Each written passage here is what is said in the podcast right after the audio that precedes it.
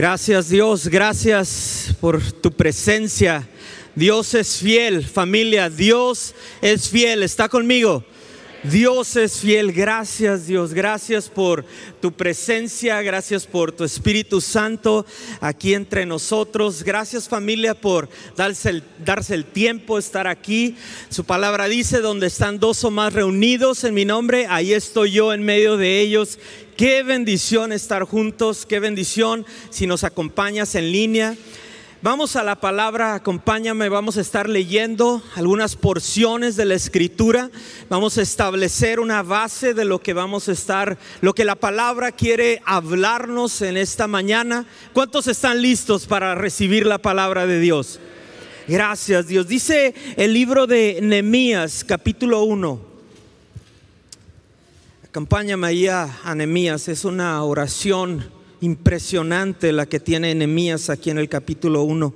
Estas son las memorias de Nehemías, hijo de Acalías, a finales de otoño del mes de Kisleu, del año 20 del reinado del rey Atajerjes. Me encontraba en la fortaleza de Susa. Ananí, uno de mis hermanos, vino a visitarme con algunos hombres que acababan de llegar de Judá les pregunté por los judíos que habían regresado al cautiverio y sobre la situación en Jerusalén. Me dijeron, las cosas no andan bien. Los que regresaron a la provincia de Judá tienen grandes dificultades y viven en desgracia. La muralla de Jerusalén fue derribada y las puertas fueron consumidas por el fuego. Cuando oí esto, me senté a llorar de hecho, durante varios días estuve de duelo, ayuné y oré al Dios del cielo y dije, oh Señor, Dios de los cielos, Dios grande y temible, que cumples tu pacto de amor inagotable con los que te aman y obedecen tus mandatos. Escucha mi oración, mírame y verás que oro día y noche por tu pueblo Israel. Confieso que hemos pecado contra ti es cierto, incluso mi propia familia y yo hemos pecado. Hemos pecado terriblemente al no haber obedecido los mandatos, los decretos y las ordenanzas que nos diste por medio de tu siervo Moisés. Te suplico que recuerdes lo que le dijiste a tu siervo Moisés. Si me son fieles, los dispersaré entre las naciones. Pero si vuelven a mí y obedecen mis mandatos y viven conforme a ellos, entonces aunque se encuentren desterrados en los extremos más lejanos de la tierra, yo los volveré a traer al lugar que elegí para que mi nombre sea honrado. El pueblo que rescataste con tu gran poder, y mano fuerte es tu siervo, oh Señor, te suplico que oigas mi oración, escucha las oraciones de aquellos que nos deleitamos en darte honra. Te suplico que hoy me concedas éxito y hagas que el rey me dé su favor. Pon en su corazón el deseo de ser bondadoso conmigo. En esos días yo era copero del rey, está diciendo el libro de Nehemías. Pero vamos a, establecer quién, es Nehemías. Nehemías es un profeta. Nehemías es un hombre diligente, un hombre que era copero del rey. De hecho, el nombre Nehemías significa confortado por Dios. Él tenía un alto rango en la casa del rey. El rey podía escuchar un consejo de, de él. Y de hecho era un hombre que tenía tal confianza de parte del rey que una de las funciones que, tenía Nehemías era escoger la comida, probar los vinos antes de que el rey lo hiciera, nada más para asegurarse que él no, no iba a ser envenenado. Pero Nehemías está describiendo, llegan y le describen la situación que están experimentando en Jerusalén. ¿Qué es lo que están compartiéndole? Que Jerusalén vivía estas grandes dificultades, que habían muchos eh, que estaban experimentando este dolor por ver las puertas de la ciudad que habían sido consumidas por fuego. La situación que está experimentando Jerusalén es una situación devastadora. De hecho, el relato de Nehemías eh, es después de que Babilonia destruyera a Jerusalén destruyera el templo, destruyera las puertas. Muchos han sido exiliados y 70 años después regresa un remanente a Jerusalén. Hoy quiero hablarte de Nehemías, quiero hablarte de la reconstrucción de lo que está pasando. Y quizá hoy te preguntes en esta mañana, ¿qué tiene que ver esa reconstrucción conmigo? ¿Qué tiene que ver con mi familia? ¿Qué tiene que ver con mi matrimonio? ¿Qué tiene que ver con Tijuana? El Salmo 127 dice, si Jehová no edifica la casa, en vano trabajan, en vano trabajamos. Y Nehemías al escuchar la situación de Jerusalén, él, llora, es, lo primero, o Nehemías llora, ayuna y él, y él ora. Experimenta un duelo por ver lo que está experimentando Jerusalén. Hoy, hoy hemos experimentado duelo. En este tiempo hemos experimentado duelo por tantas personas que han fallecido. Y Nehemías está en este duelo por Jerusalén pero después de, ayunar, después de orar, eh, eh, era un hombre que estaba enfocado en la oración, era un hombre activo en la oración. No solo está ahí llorando por la situación que está experimentando Jerusalén, sino toma una acción, toma un paso. No solo llora, sino toma un paso y se pone a orar. Una de las características de este hombre es que era un hombre de oración. Dilo conmigo hombre de oración. Era algo de las, eh, lo que caracterizaba a Nehemías. Y de hecho, si vemos, eh, es un solo libro, Esdras y Nehemías, pero en la parte de Nehemías eh, son 13 capítulos. Y en esos 13 capítulos por lo menos encontramos nueve veces que está Nehemías orando. Y Nehemías hace una oración larga en el capítulo 1, pero cuando va delante del rey de repente hace una oración corta, nada más. O sea, sabía en qué momentos orar, ponerse en las manos de Dios, interceder. Pero en qué momento cuando venían decisiones claves es eh, eh, en nuestra vida es Dios, ayúdame. Estoy por tomar esta decisión. Estoy por ir y dar este paso. Ayúdame. Nemías, vemos en Nemías este hombre activo en la oración, con oraciones largas, oraciones cortas. Y de hecho, la respuesta a su oración la vemos en el capítulo 2, versículos del 1 al 6. Pero dice, antes de entrar en el capítulo 2, dice Mateo, está hablando Jesús enseñando, dice, pidan y se les dará Busquen y hallarán. El que llame se le abrirá. Todo el que pide recibe. El que busca halla y el que llama se le abrirá. Es Jesús diciendo que pidamos. Pero Jesús en, otra versión dice, no se cansen porque sabe que hay momentos en donde nos cansamos, donde viene la carga, donde viene el estrés. Por eso está hablando en otra versión y dice, no te canses. Y si hay oraciones que hemos hecho y no han sido respondidas, están ahí en, en pausa, están esperando. Pero quizá no estamos pidiendo como conviene. Dice Santiago 4:3. Ahí nos dice cómo pedir. Pidan Piden y no reciben porque piden mal para gastarlo en sus deleites, para gastarlo en sus placeres. Por eso pide conforme a la voluntad de Dios. Pide conforme a lo que está en el corazón de Dios, a lo que Dios tiene para tu vida.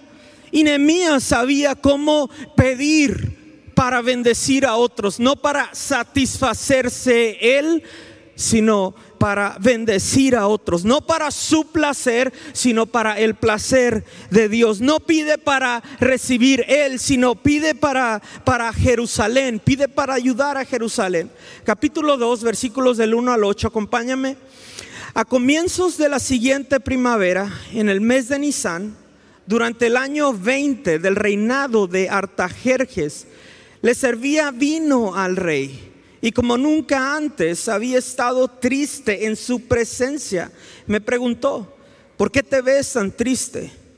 No merece, no, me parece que estés enfermo, debes estar profundamente angustiado.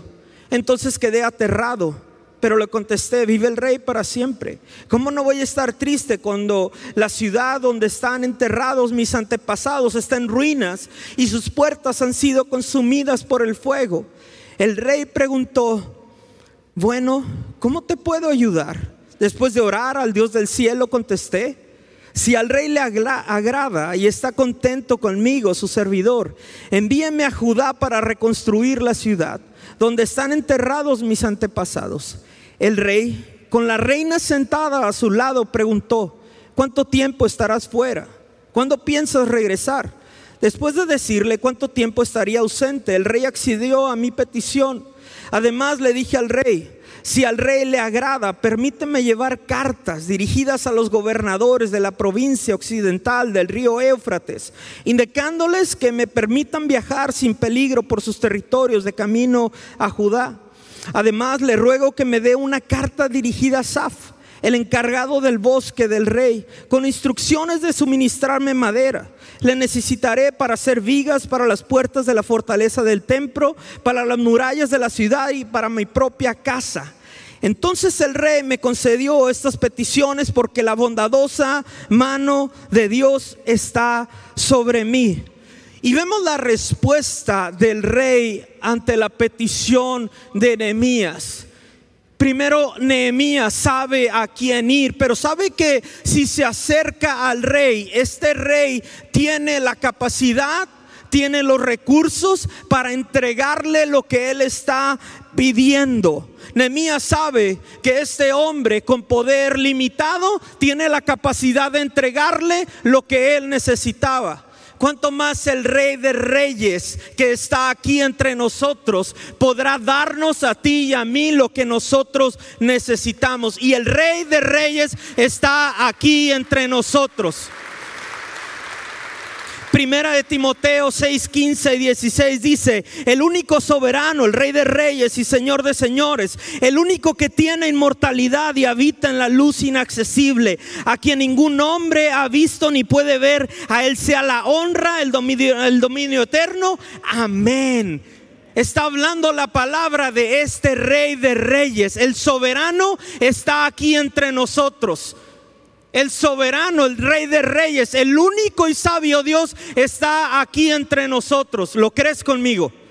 Su palabra dice, donde dos son más reunidos en mi nombre, ahí estoy yo en medio de ellos. Y se trata del rey. Se trata de reconocer que el rey de reyes está aquí entre nosotros, quien vino a darte salvación y vida eterna. Y si solo me hubiera dado salvación y vida eterna, a mí eso es suficiente.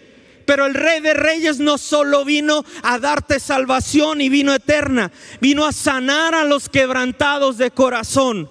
Él vino a dar libertad a los cautivos, libertad a generaciones que han estado cautivas en pecado, cautivas en adicción cautivas en alcoholismo, cautivas en drogadicción. El rey de reyes puede dar libertad al cautivo. Él puede traer libertad a toda una generación. Y no porque en mi familia hubo una, una, persona adicta, ahora yo tengo que ser adicto y mi hijo tiene que ser adicto. Porque en él se rompe toda cadena de maldición en el nombre poderoso de Jesús. Reconoce familia, el rey de reyes está aquí entre nosotros. Cuando nosotros alcanzamos a comprender que el rey, el todopoderoso, el, el, excelente, el excelso, el que no podemos ni describir con palabras, está entre nosotros, entendemos y comprendemos la magnitud del, del Dios que tenemos. No es un diosito no es un diosito, es el Dios grande y poderoso. El Dios que puede actuar así como actúa sobre Nehemías. La mano bondadosa estaba sobre Nehemías. Que pueda salir hoy y decir, la mano bondadosa está conmigo. La mano bondadosa de Dios está con mi familia, está con mis generaciones, está en mi matrimonio, mis generaciones y la bendición de Dios será hasta mil generaciones generaciones en el nombre poderoso de Jesús. Pero no solo eso, familia. Isaías, Isaías 53, 5 dice, mas el herido fue por nuestras rebeliones, molido por nuestros pecados. El castigo de nuestra paz fue sobre él y por sus heridas fuimos nosotros sanados. Fuimos sanados familia. Él vino a darte sanidad también. Si llegaste con un diagnóstico de cáncer, si llegaste, tienes familia con COVID, si tienes un diagnóstico de glaucoma, cualquier diagnóstico que tengas, el rey de reyes está aquí entre nosotros y Él puede darte sanidad. Él puede darte la sanidad que tú necesitas, porque Él es soberano porque Él todo lo puede, porque lo limitado en lo que yo soy, Él tiene un poder ilimitado, Él es el Señor soberano. Cuando Nehemías va a reconstruir el muro, Él entiende que la mano bondadosa del Dios está sobre él, pero él entiende que tiene el, el favor del rey. Entiende que hay un favor del rey, de las personas sobre, sobre su vida. Hay un favor de Dios sobre tu vida. Cuando tú estás conectado, cuando tú estás cercano al corazón del Padre, hay un favor que Dios pone sobre tu vida. Y Nehemías entiende ese favor. Pero también entiende que hay obstáculos Entiende que para la reconstrucción de este muro hay obstáculos. Él da el paso entendiendo que el favor de Dios está sobre él, pero entiende que hay obstáculos así en nuestra vida. Damos un paso de fe y encontramos obstáculos. Damos un paso y avanzamos y encontramos obstáculos a nuestro alrededor. No sé si te ha pasado. A mí me ha pasado. He querido dar un paso de fe y encuentro obstáculos en mi camino. Y Nehemías está enseñándonos cómo avanzar, cómo progresar a pesar de los obstáculos. Zambalat es uno de sus primeros enemigos que es representa el desprecio. Podrán terminar en un día. Ese muro, si le ponen una, un zorro arriba de ese muro, ese muro se cae. Y había constantemente desprecio hacia la persona de Nehemías. Y quizá en nosotros se han anidado palabras que han, han, tenido desprecio. Mujer, quizá te han minimizado. Hombre, quizá en las palabras de, de tu padre te han, te han, marcado tan fuerte. Hay palabras que, que, que nos siguen Podrás terminar lo que empiezas y eres de los que empiezas pero nunca terminas nada. Y para Nehemías representaba que él era un hombre débil. Tú no puedes. Y quizá hay palabras que nos han marcado. E, ¿Eres tú? Si tú eres muy joven, si tú eres muy viejo, Eres muy alto, muy chaparro, muy gordo, muy flaco. Y, y, la sociedad está marcándonos y la gente que está alrededor marcándonos. Y hay palabras que nos han marcado. Pero Nehemías tenía muy claro a dónde tiene que ir. Y esas palabras de desprecio las utiliza como una plataforma y una oportunidad para avanzar. Pero porque entiende que la, la bendición de Dios está sobre él. Y las palabras de desprecio para su vida, en lugar de ser una justificación, ¿por qué no hacer y por qué no lograr? A pesar del desprecio, Él avanza. Dilo conmigo, a pesar del desprecio, avanzo porque entiendo que habrá obstáculos en nuestro caminar. Tobías es el segundo enemigo que representa la ira, el, el enojo, los celos representa la conspiración que tienen estos hombres en contra de Nehemías y en contra de esta obra que él está haciendo, porque entienden que lo que él hace tenía que ver con progreso, tiene que ver con, con avance. Y así en nuestras vidas, quizá en tu caminar te encuentras a este, a este, a este Tobías, te encuentras a estas personas. Y, solo quiero eh, precisar que son estos nombres, pero la lucha que tú y yo tenemos no es contra carne ni sangre, sino es contra principados, potestades y huestes espirituales de las regiones celestes. Mi enemigo no, no, eh, en mi matrimonio no es Lorena mi esposa. Lo que se puede interponer entre nosotros es la obra de Satanás. Y yo a veces le pongo el nombre de ella, pero no es ella. El enemigo es el que viene a, tratar de destruir tu vida. Y, y Tobías venía a conspirar. Porque vendrán estos hombres que verán en ti que estás progresando, estás avanzando, estás caminando, estás dando de, pasos de fe, estás yendo hacia el progreso y vendrán y tratarán de tumbar. Pero Nehemías entiende que el muro, la misión que él tiene, de reconstruir los muros de Jerusalén es más grande que el obstáculo la misión que tenemos como iglesia es más grande que el obstáculo que nos quieran poner, que no somos esenciales, que no debemos de, tener reuniones y tantos, tantos eh, amenazas que hemos tenido como iglesia, pero la iglesia ha avanzado porque la iglesia es poderosa, porque el rey de reyes está con su iglesia. Él está con nosotros. El Todopoderoso está con nosotros y la iglesia avanza a pesar de todas las amenazas, a pesar de las dificultades, a pesar de los obstáculos. Gesem es el tercer enemigo que representa la mentira. El enemigo viene con mentiras, viene con calumnias a anemías para tratar de sacarlo de su propósito. Pero Nehemías no se distrae con las mentiras, no se distrae con, la, con lo que el enemigo está trayendo, sino él avanza con la verdad de la palabra. Y así tú y yo avanzamos con la verdad de la palabra a pesar de las mentiras, a pesar de las calumnias, a pesar del rumor, a pesar del chisme, porque eso era lo que se estaba levantando en contra de Nehemías. Y esta iglesia y su iglesia, la iglesia, global avanza con la verdad de la palabra en el nombre de Jesús. Avanzamos con la verdad de la palabra. Y ahí estaban reconstruyendo estos hombres el muro. Y tenían, en, en, un lado tenían una herramienta que era para construir el muro. Esa, esa herramienta para efectos prácticos el día de hoy son las habilidades que Dios te ha dado. Avanza con la habilidad que Dios te ha dado.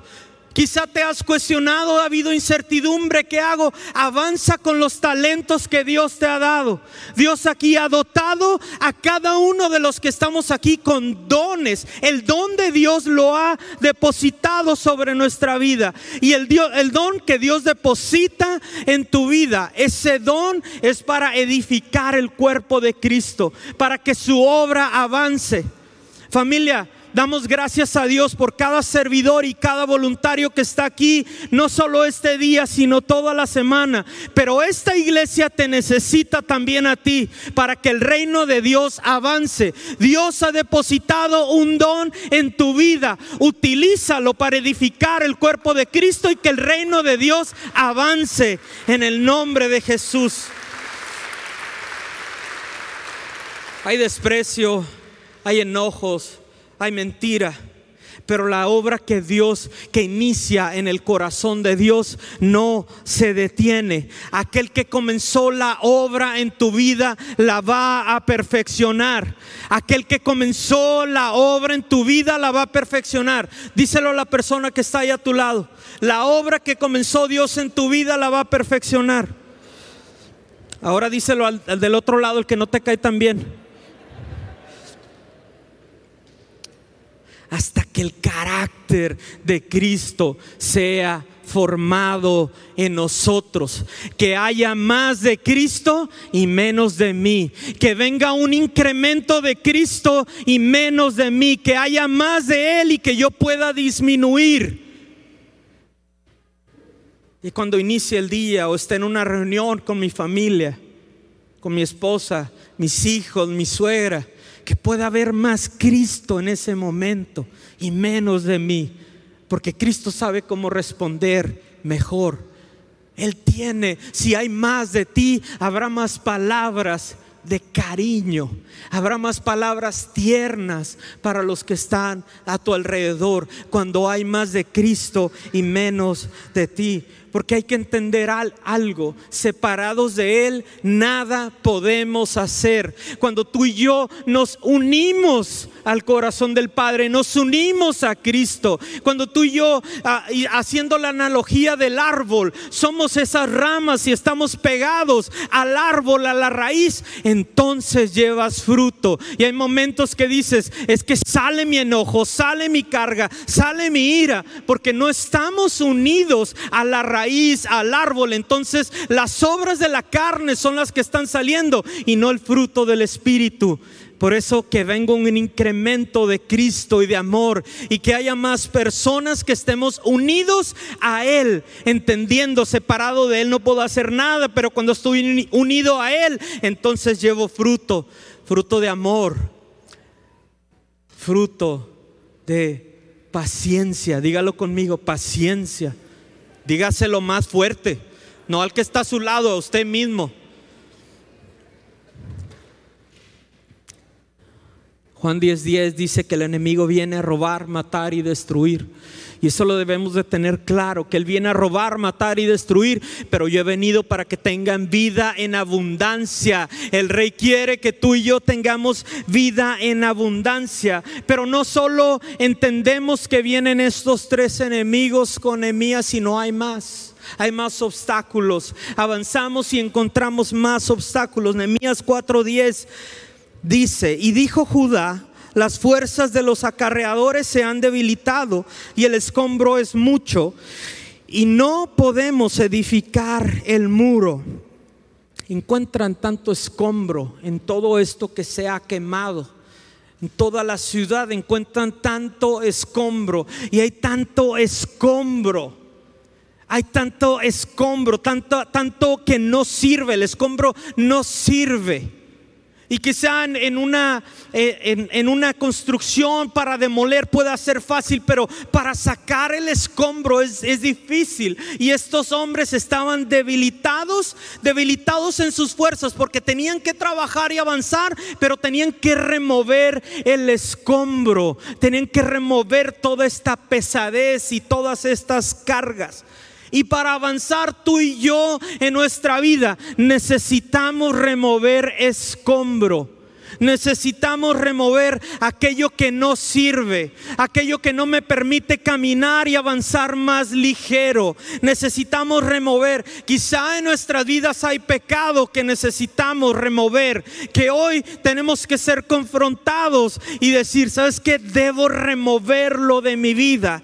Quizá hay personas aquí que se encuentran con una raíz de amargura con una raíz de resentimiento y hay que removerlo. Y tenemos que perdonar, tenemos que soltar. Para avanzar más ligero tenemos que soltar con todo escombro, con todo lo que hay en nuestros corazones. Que tú y yo podamos venir con un corazón sincero delante de Dios y decir, Padre, examina mi corazón Examina mi corazón y ve si hay camino de maldad, camino de perversidad. Ve si hay algo incorrecto en mi vida porque necesito removerlo. Quizá para algunos hay algunos hábitos de consumo. Hay algunas deudas que no te permiten avanzar y necesitas reconocer delante de Dios y cambiar y remover y decir, Padre, quiero avanzar pero para otros el, otro enemigo que encuentran es el desánimo. Habían terminado la, la mitad de una muralla. Y después de observar que habían llevado el avance de la obra al 50%, entonces entienden, oye, sabes que es muy difícil lograr lo que viene. Y viene desánimo a la vida de ellas. Viene desánimo a las personas que están construyendo. Y no, no me malentiendas, pero tener un momento de desánimo no está mal tener un momento en donde viene desánimo a tu vida no está mal, pero ser gobernado por el desánimo, entonces sí. Llevar una vida en donde estás gobernado por desánimo, entonces ahí es un momento en donde tienes que decidir y tienes que reconocer y decir que decir delante de Dios que hemos sido renovados nuestro entendimiento y caminar por fe. O yo camino o me estanco en el desánimo o camino por fe, porque cuando observo lo que está pasando a mi alrededor, quizá venga desánimo. Pero cuando viene Dios y pone en mí la mirada, puestos los ojos en Jesús, el autor y el perfeccionador de la fe, entonces estoy viendo con sus ojos. Entonces estoy viendo en el plano de la fe. Si observamos las circunstancias, vendrá desánimo. Pero si yo observo las promesas de bendición que Dios tiene para mi vida, entonces camino en fe, avanzo en fe, creyendo cada promesa poderosa que Dios tiene para mi vida. Cree sus promesas. Miedo. Vienen amenazas para amedrentar a Vienen estas amenazas para amedrentarlo y decir que él no iba a lograrlo. Pablo a Timoteo en capítulo 1, versículo 7 dice, porque Dios no nos ha dado un espíritu de temor, sino de poder, de amor y de dominio propio. El espíritu de miedo no tiene autoridad sobre mi vida.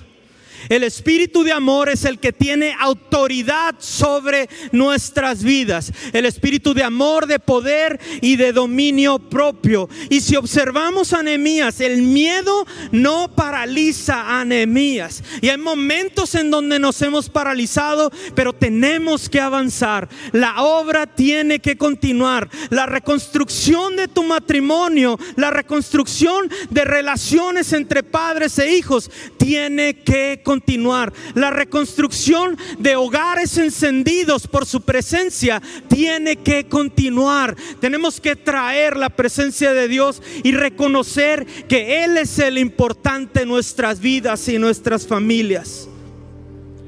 Obstáculos. ¿Qué te estoy diciendo?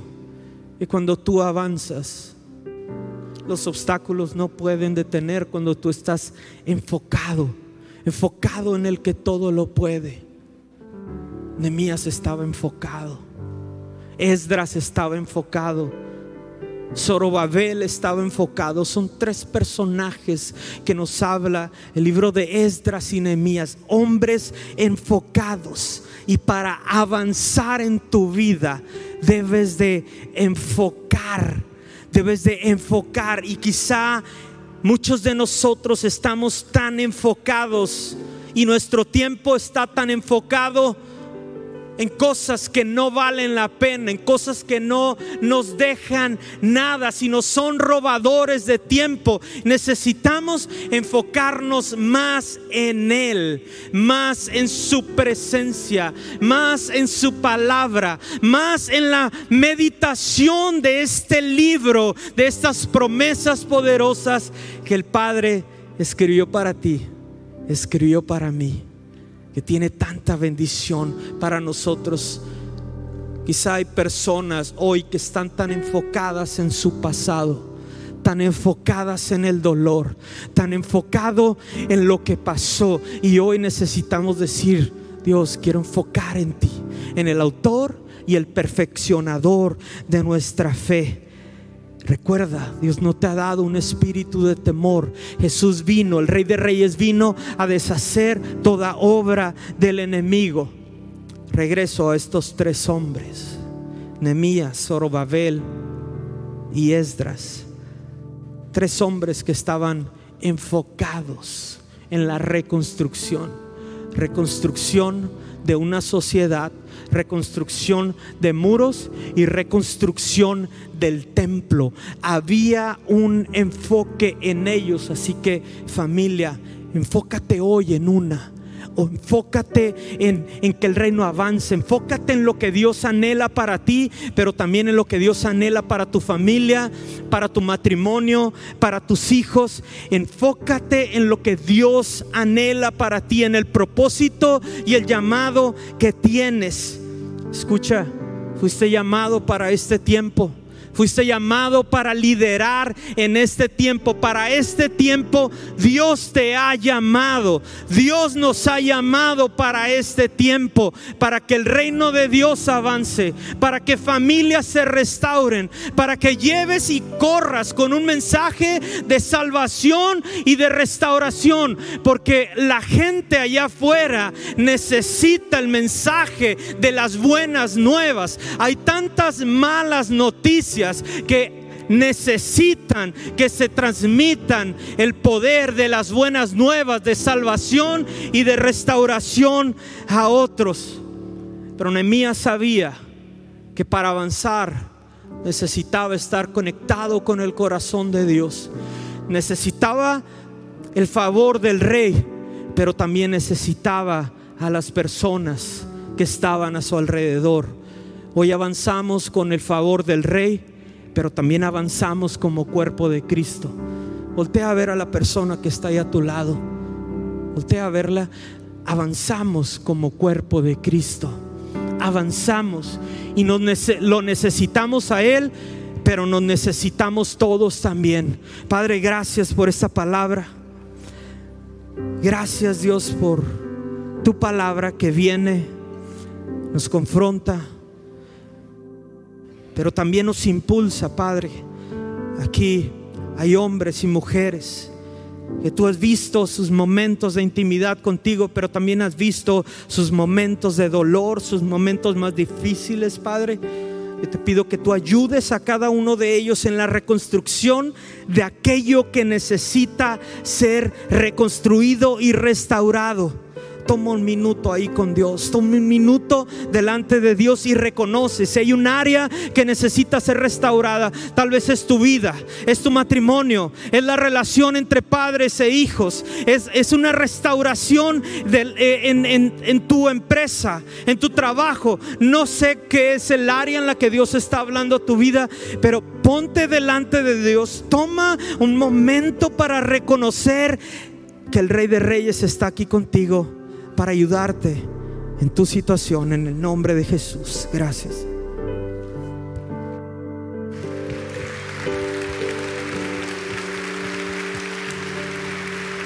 Dale fuerte el aplauso al Rey de Reyes. Gloria a Dios. Qué, qué hermoso es poder escuchar la palabra de Dios en nuestras vidas. Y algo que, comentaba el pastor Carlos es, eh, con la palabra y con los dones. Y miren, hay mucha gente que, que tiene que reconstruir su ministerio o el llamado que Dios le hizo. Eh, Dios te llamó a, a bendecir. Dios te llamó a dar eh, lo que tú has recibido de gracia. Y algunos a través del, del tiempo, a través de las circunstancias, nos hemos apagado, nos hemos sentado, pero ahorita que compartía él, Dios te llamó a, vencer lo que te está deteniendo y a continuar con, tu llamado de ir y bendecir, de, de bendecir a los demás. Así que te animo a que reconstruyas lo que Dios te llamó a hacer, a que te levantes de donde estás a cumplir la obra que Dios te encomendó. Y bueno, familia, a lo mejor tú nos estás escuchando por primera vez a través de las redes sociales o aquí presencial y dices, yo quiero, yo quiero esa fuerza, yo quiero avanzar, yo quiero... Y, mira, la única forma de recibir esa fuerza, avanzar y recibir vida eterna es reconociendo que necesitas a Jesús y reconocerlo a Él como tu Señor y Salvador. Así que quiero invitarte a que hagas esta declaración con todo tu corazón que, declares que Jesucristo es el Señor de tu vida y vas a recibir vida eterna, vas a recibir salvación y vas a recibir un chorro de cosas como fuerza, fortaleza, como sabiduría para reconstruir lo que el enemigo te ha querido o ha derribado en tu familia o en tu entorno. Así que declara estas palabras y, los que estamos aquí lo hacemos apoyando a los que lo van a hacer por primera vez. Dice, Señor Jesús, abro mi corazón, reconozco mi necesidad por ti, perdona mis pecados, dame vida eterna y reina en mí por siempre. En el nombre de Cristo Jesús. Amén. Si tú hiciste esta oración, yo quiero decirte que hoy tu nombre ha sido escrito en el libro de la vida y has recibido vida eterna. Y quiero saludar a los que lo hicieron por primera vez. Nada más desde aquí quiero, si levantan su mano y quiero saludarles, habrá alguien que dice, yo hoy reconozco a Cristo en mi corazón. Aquí tenemos manos levantadas. Bienvenidos, bienvenidos. De este lado, no sé si hay alguien que diga, yo reconozco a Jesús eh, bienvenidos, bienvenidos. Igual si tú lo hiciste a través de, internet, ahí en donde tú estás, queremos decirte bienvenidos a la familia de Dios. Ponos acepto y, rápido nos vamos a contactar contigo. Y, bueno, queremos... Ah, despedirnos de nuestros amigos de internet. Los dejo con Marco, ahí este su anfitrión. Dios les bendiga.